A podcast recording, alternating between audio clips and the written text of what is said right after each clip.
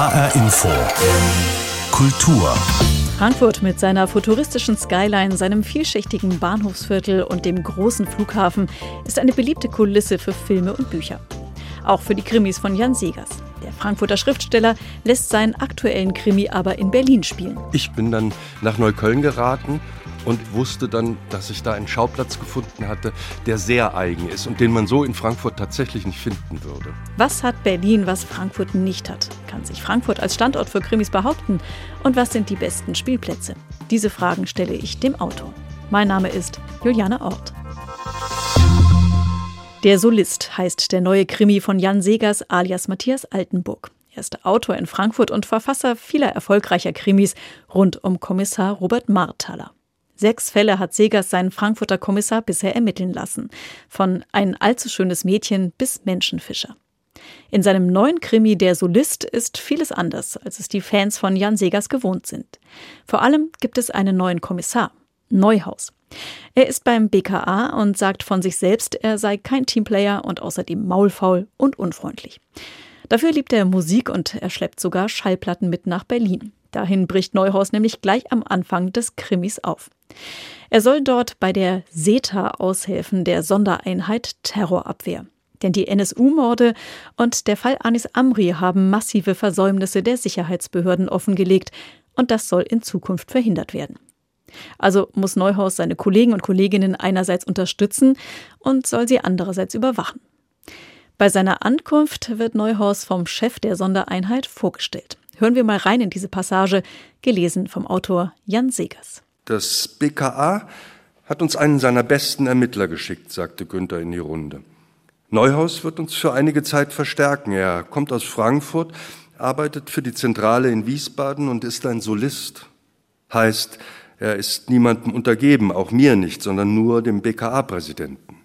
Er ist unser Spielbein. Nicht wir setzen ihn ein, sondern er selbst entscheidet, was er macht. Er ist unser Joker. Von allen Seiten blickten sie auf ihn. Neugierig, spöttisch, wohlwollend, gleichgültig. Von allem was dabei, dachte Neuhaus. In Berlin muss man hart und schnell sein, sagte Schindler. Hier sind die ganz bösen Buben unterwegs. Dagegen ist Wiesbaden ein Bällchenbad und selbst das Frankfurter Bahnhofsviertel ein Ponyhof. Jan Segers liest aus Der Solist. Sein aktueller Krimi spielt nicht wie sonst in Frankfurt, sondern in Berlin. Ich wollte von Jan Segers wissen, warum er seinen Kommissar Neuhaus nach Berlin zum Ermitteln geschickt hat und ob es ihm in Frankfurt vielleicht zu langweilig geworden ist. Nee, eigentlich nicht, aber ich bekam von mehreren Seiten von außen den, den Anstoß, lass doch mal einen Fall in Berlin spielen.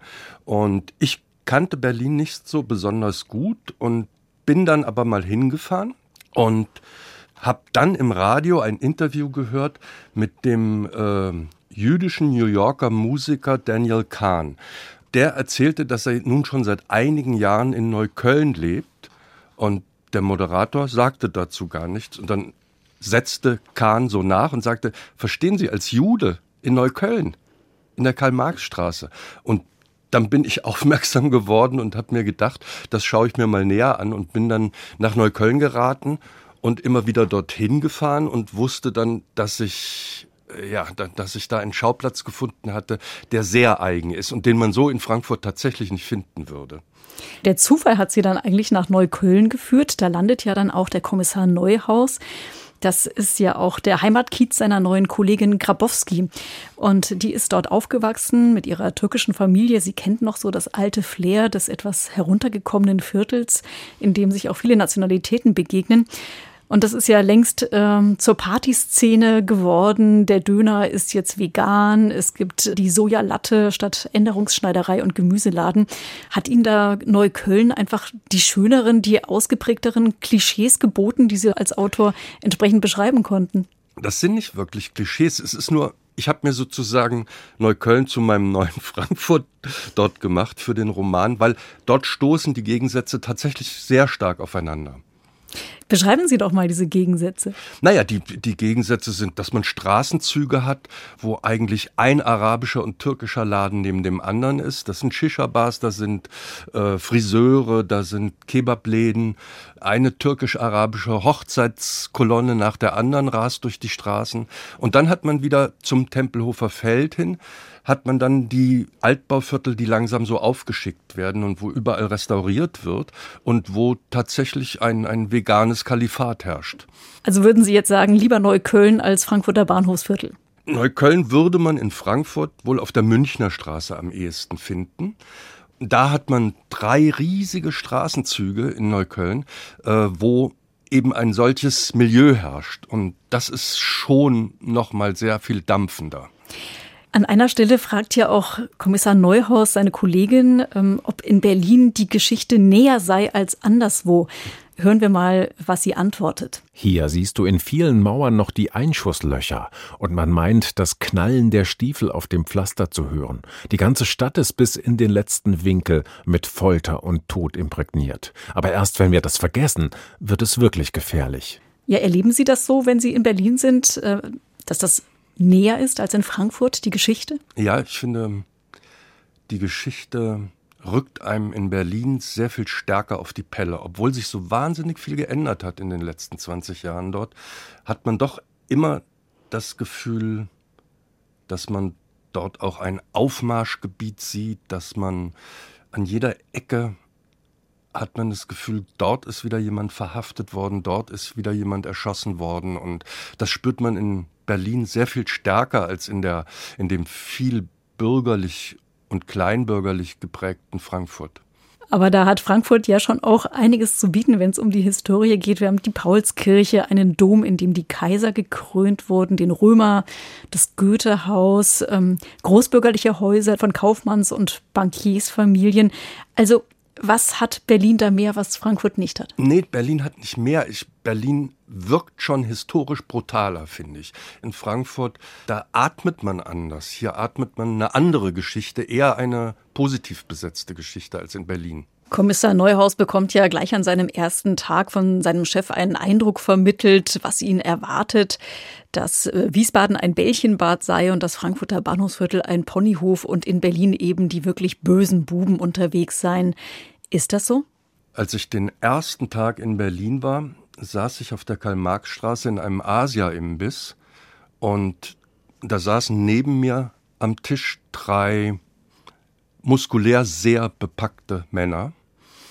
Und dann fragte einer von denen den Wirt, was ist eigentlich mit meinem Geld? Und dann wurde der nervös und sagte, aber ich hab's doch dem schon gegeben und zeigte auf einen der anderen Gäste. Und dann packte der diesen anderen an der Gurgel und sagte, du kassierst ja ab, wenn ich im Knast bin.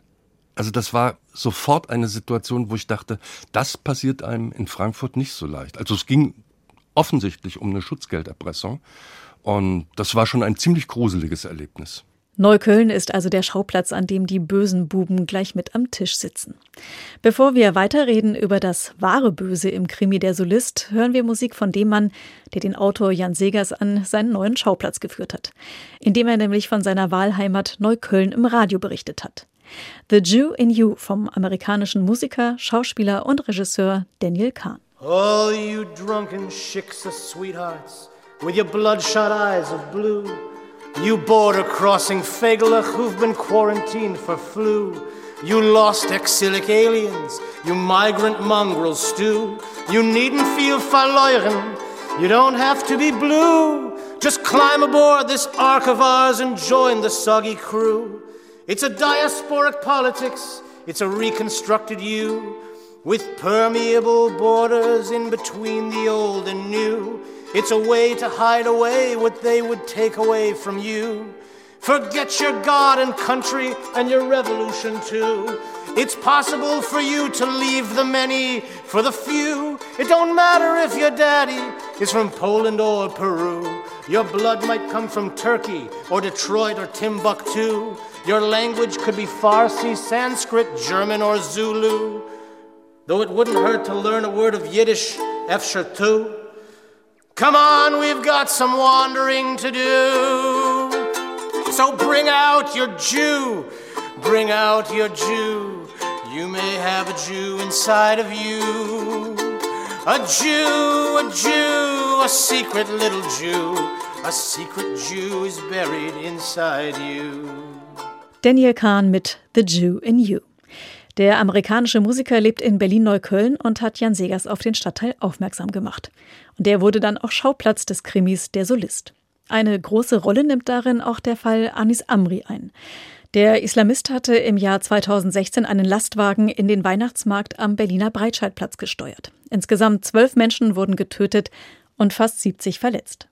Der Fall im Krimi spielt im Umfeld von Anis Amri und ich habe Jan Segers gefragt, warum er sich für diesen realen Fall entschieden hat, als Vorlage für den fiktiven Fall im Buch. Weil der Fall Anis Amri ist mit so unendlich vielen Pannen behaftet in den Ermittlungsarbeiten, dass bis heute ja immer noch die Untersuchungsausschüsse daran arbeiten, dass bis heute immer noch Pannen aufpoppen, die damals geschehen sind und wo man versucht hat, die zu verbergen. Und äh, also es ist noch im letzten Jahr ist beim Berliner Verfassungsschutz ein Karton gefunden worden mit Überwachungsakten und Fotos, der offensichtlich seitdem Anis Amri überwacht wurde, nie wieder angeschaut wurde. Also der, der hat in keinem äh, der Aufarbeitungsprozesse irgendeine Rolle spielen können. Den hat eine Mitarbeiterin, die dann in Pension ging, dort stehen lassen und der ist nie aufgemacht worden.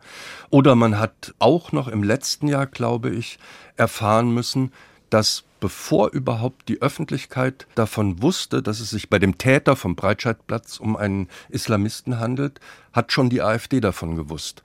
Also hat es da Informationen aus den Ermittlungsbehörden gegeben. Also all diese Fakten sind noch in letzter Zeit hochgekommen und für einen Autor ist es so eine super interessante Situation, dass innerhalb der Behörden da vertuscht wird, was man alles falsch gemacht hat. Und ich meine, wenn man bedenkt, dass drei bis vier Sicherheitsdienste an diesem Mann dran waren und dass er trotzdem äh, dieses Attentat hat verüben lassen, das ist schon erzählenswert. Und äh, einige dieser Fakten tauchen ja auch im Buch wieder auf. Also der Karton, der ist dort wieder zu finden. Auch die Ermittler, äh, die möglicherweise irgendwelche Geschichten weitergegeben haben, kommen da vor. Also da sind Sie von der Realität äh, schon stark inspiriert worden. Ja, auf jeden Fall. Und ich mache das ja eigentlich fast immer so, dass ich gerne reale Fälle als Grundlage nehme, dass mir also nicht so viel einfallen muss, sondern irgendwas auffallen kann. Das ist mir dann lieber. Dann, dann muss ich nicht erfinden, sondern kann finden. Erfinden Sie nicht gerne? Nö, die Realität ist sowieso meist stärker als das, was man erfindet. Und bringt die Fantasie dann erst richtig auf die Sprünge. Da ist ja Islamismus eines der Themen, das Sie im Buch untergebracht haben, eines der Milieus, aber eben auch Rechtsradikale und da greifen Sie ja auch das gerade sehr aktuelle Thema Rechte bei der Polizei auf. Hören wir mal, wie Ermittler Neuhaus das ähm, ziemlich drastisch beschreibt. Die Polizei ist ein Verein, in dem Befehl und Gehorsam gelten. Ein solcher Verein zieht nicht unbedingt demokratisch gesinnte Menschen an. Die meisten entscheiden sich für den Beruf, weil sie es in einer anderen Umgebung gar nicht aushalten würden. Im Präsidium ducken sie sich weg, aber draußen wollen sie Dicke tun auch wenn sie es nicht laut sagen, das Gros unserer Kollegen ist der Meinung, dass dunkelhäutige Menschen meist kriminell sind und sich illegal hier aufhalten. Dass es sowieso zu viele Ausländer in Deutschland gibt. Die meisten Polizisten sind Duckmäuser. Sie verhalten sich wie geprügelte Hunde mit Pensionsanspruch. Das ist ja schon ziemlich drastisch. Es könnte sein, dass Sie Leserpost aus der Polizei bekommen. Ist das denn tatsächlich Ihre Sicht? Naja, ich habe äh, im Laufe der Jahre in denen ich jetzt Kriminalromane schreibe, schon einige Polizisten kennengelernt. Und ich habe natürlich nicht nur solche kennengelernt, solche Duckmäuser, sondern ich habe auch Demokraten kennengelernt. Und was die mir erzählen aus dem Polizeiapparat, ist wirklich nicht sehr erfreulich, muss ich sagen. Also das Thema Rechte in der Polizei, das beschäftigt Sie. Ja, ich meine, das beschäftigt uns ja alle inzwischen seit zwei Jahren. Es vergeht ja kaum ein Monat, wo nicht wieder ein neuer Chatroom äh, auffliegt, wo sich Polizisten oder Leute aus dem Verfassungsschutz ähm, Hakenkreuze senden, Hitlerbilder senden oder rechte Parolen klopfen. Also da fliegt ja ein Skandal nach dem anderen auf. Und das ist dann auch ein Thema, was Sie deswegen auch ganz bewusst mit in das Buch mit reingenommen haben. Ja, ich finde, man kann im Moment über die Polizei nicht erzählen, ohne sowas mitzuerzählen.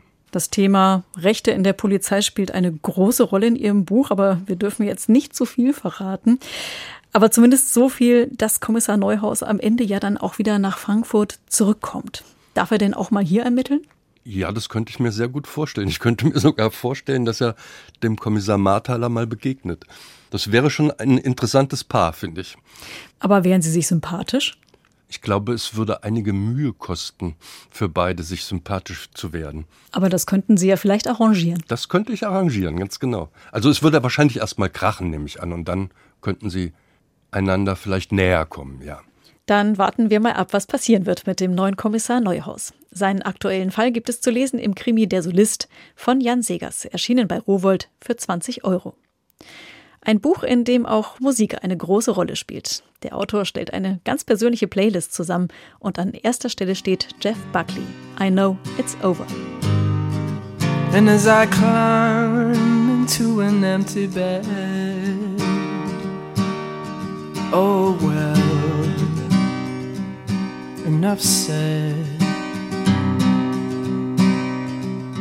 I know it's over, still I cling. I don't know where else I can go over. Frankfurt ist ein beliebter Schauplatz für Krimis und ganz besonders beliebt ist das Frankfurter Bahnhofsviertel. Ein Viertel, in dem sich viele Welten treffen.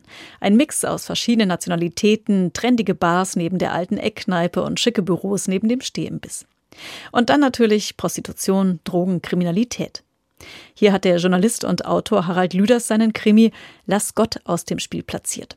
Im dritten Fall des Protagonisten Mitch Berger geht es um Migration und um Gentrifizierung. Denn im Frankfurter Bahnhofsviertel ist die Verdrängung von alteingesessenen Bewohnern und Ladenbesitzern durch eine zahlungskräftige Klientel schon längst im Gang. Das Frankfurter Bahnhofsviertel war schon immer ein Viertel, in dem gesellschaftliche Widersprüche sehr klar hervortraten. Das war das schon in den 70er Jahren und das ist es heute wieder. Heute ist das Bahnhofsviertel eigentlich schon zweigeteilt. Die Münchner Straße ist bereits eine, eine Partymeile geworden. Die Taunusstraße hinten ist noch das harte alte Viertel, wie man es kennt. Das existiert im Moment nebeneinander. Die Tendenz in meinen Augen geht ganz klar in Richtung Verdrängung der alten vorhandenen Betriebe, von kleinen Läden, von Gemischtwarenläden, von türkischen, von indischen Geschäften. Die werden auf der Strecke bleiben. Das Rotlichtviertel wird sich noch eine Weile halten, bis irgendwann einmal, aber das ist ferne Zukunft, wahrscheinlich die gesamte Prostitutionsmilieu im Internet verschwunden ist. Der gesellschaftliche und soziale Wandel im Bahnhofsviertel ist nicht zu übersehen. Das Viertel zeigt eine hohe Dynamik. Was aber bleibt, ist die besondere Architektur. Es hat eine wunderbare Bausubstanz. Es ist ein ausgesprochen prächtige Gebäude da. Es ist das einzige Viertel in Frankfurt, das eigentlich angelegt worden ist wie, wie Berlin mit vielen Innenhöfen. Ja, Sie können Durchgang finden von der Kaiserstraße rein und kommen hinten der Münchner Straße wieder raus. Das hat Frankfurt so nicht. Dieses Viertel ist entstanden in der Gründerzeit, als der Frankfurter Hauptbahnhof weit vor die Stadt gestellt wurde und dann überbrückte das Bahnhofsviertel die Lücke zwischen der alten Stadt und dem Bahnhof. Harald Lüders über das Frankfurter Bahnhofsviertel, Schauplatz seines Krimis Lass Gott aus dem Spiel, in dem der Autor auch den Wandel des Viertels aufgreift. Das Buch ist erschienen im Westend Verlag für 16,95 Euro. Frankfurt ist nicht nur beliebter Schauplatz für geschriebene Krimis, sondern zunehmend auch für den Film. Die Mainmetropole versucht seit einer Weile im Filmbereich noch attraktiver zu werden und steht dabei in Konkurrenz zu Städten wie Berlin, München, Hamburg oder Köln. Was zeichnet Frankfurt aus und was sind die Besonderheiten, die andere Städte nicht haben? Das weiß Robert Hertel. Er ist in Frankfurt Location Scout und Motivaufnahmeleiter und er arbeitet für den Tatort, aber war auch an Produktionen wie Bad Banks und Skylines beteiligt. Ich wollte von ihm wissen, ob es eine Location gibt, die er besonders gerne mag.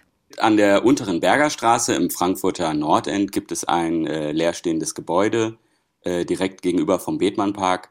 Das finde ich persönlich besonders schön. Das finden viele Filmproduktionen besonders schön, weil es ist ein Altbau, der so ein bisschen heruntergekommen ist. Der hat halt super viele Facetten. Wenn man in der Wohnung ist oder in den Wohnungen, hat man einen Blick auf den Park, aber auch auf die Skyline. Also man ist im Wohnviertel und trotzdem irgendwie im Grünen, kann aber auch dort total abgerockte Szenen drehen. Also das, dieses Haus hat sehr viele Facetten steht leer, was natürlich für Filmproduktion immer super gut geeignet ist.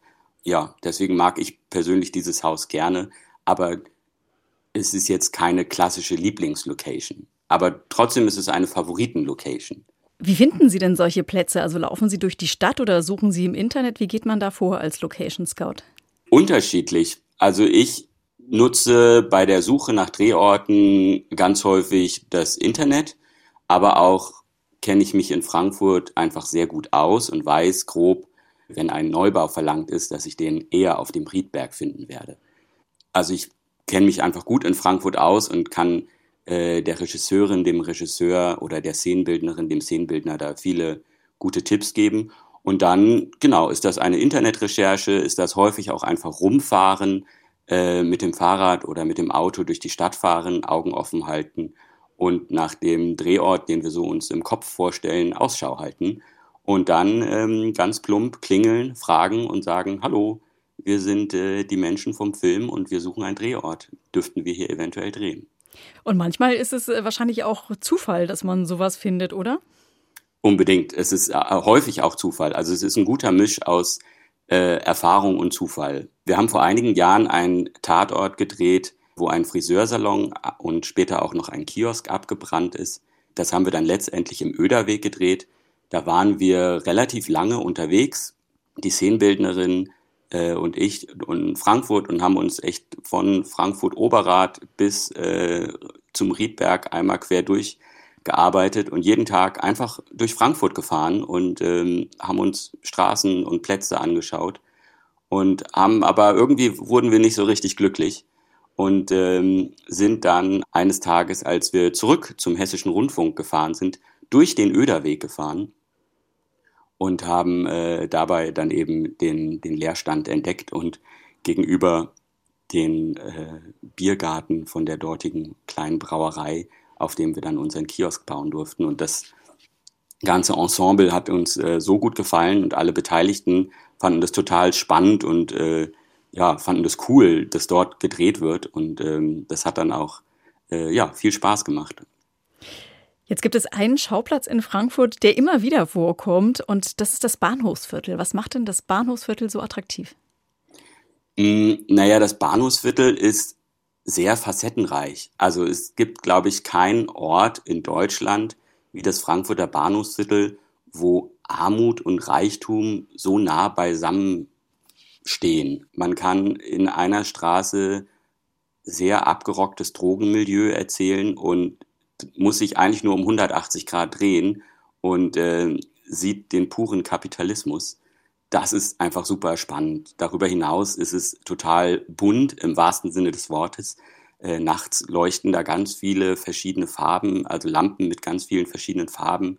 Es ist auch bunt äh, im Sinne ähm, der, der, der Menschen, die sich dort aufhalten. Also Deswegen ist es super facettenreich und sehr spannend, dort zu drehen.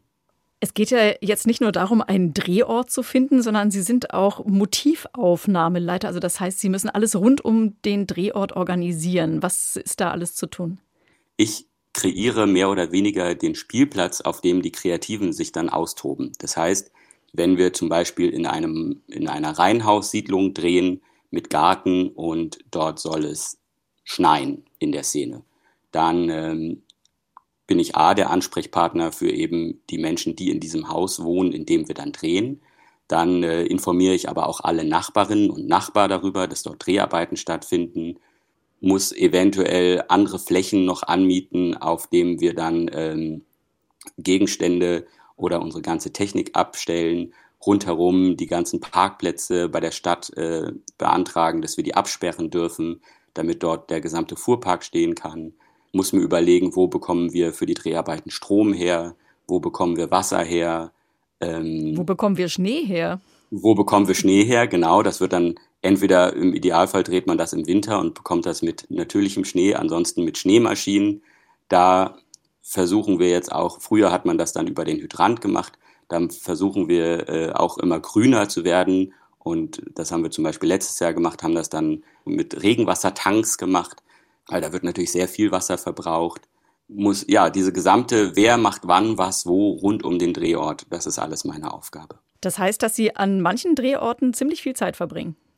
Äh, richtig. Vor zwei Jahren haben wir ähm, die Serie Skylines gedreht und ähm, da haben wir relativ viel im Allerheiligenviertel gedreht Da haben wir in, einer, in einem Wettcafé, Schrägstrich Shisha-Bar ge gedreht. Und ähm, also wenn bei mir im, im, im, in, der Nacht, in der Straße oder irgendwas ist, irgendjemand in Anführungszeichen Neues ist und der dann da auch noch ähm, mit einer Kamera auftaucht, dann bin ich natürlich erstmal skeptisch und sage, was, was, was passiert denn da?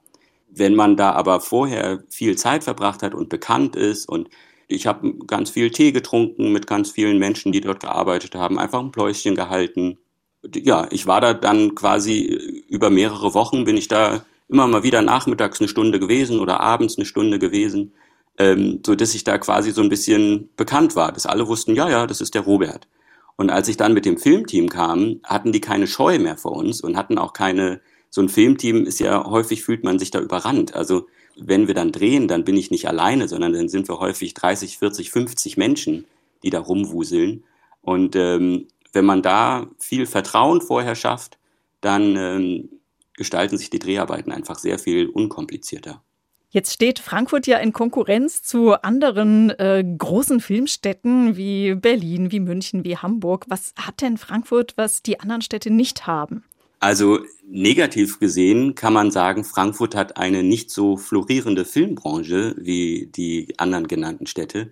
Im positiven Sinne kann man sagen, Frankfurt hat eine nicht so florierende Filmbranche wie die anderen Städte. Vorteil ähm, gleich Nachteil oder umgekehrt. Vorteil gleich Nachteil, genau. Das heißt, hier kann man noch unglaublich viel machen und ähm, hier kann man unglaublich viel entdecken. Also zum einen natürlich die Skyline, die einzigartig in Deutschland oder sogar Europa ist.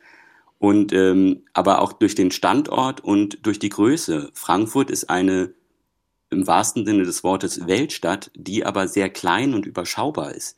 Das heißt, man kann hier von ähm, modernen Glaspalästen bis eben wie das äh, angesprochene Bahnhofsviertel sehr abgerockt. Ähm, man hat die Umgebung, den Taunus, die Wetterau, den Vogelsberg. Also man kann sehr landschaftliche Aufnahmen machen. Also man hat super viele Facetten. Man kann von allem etwas erzählen. Man kann Dorf erzählen, man kann Großstadt erzählen, man kann Trubel erzählen, man kann aber auch Einsamkeit erzählen. Und all das ähm, wird in den meisten Fällen auch äh, willkommen geheißen. Also äh, hier finden das alle einfach schön, dass wir drehen und deswegen hat Frankfurt optisch viel zu bieten. Frankfurt hat qualitativ viel zu bieten. Frankfurt hat ähm, ganz tolle Kolleginnen und Kollegen, die ähm, ja einfach sehr gute Arbeit leisten. Und ich glaube, wir sind da schon auf einem ganz guten Weg. Frankfurt kann sich gut behaupten als Film- und Krimi-Standort, sagt Robert Hertel, Location Scout in Frankfurt und dadurch ausgewiesener Kenner der Stadt und ihrer Schauplätze.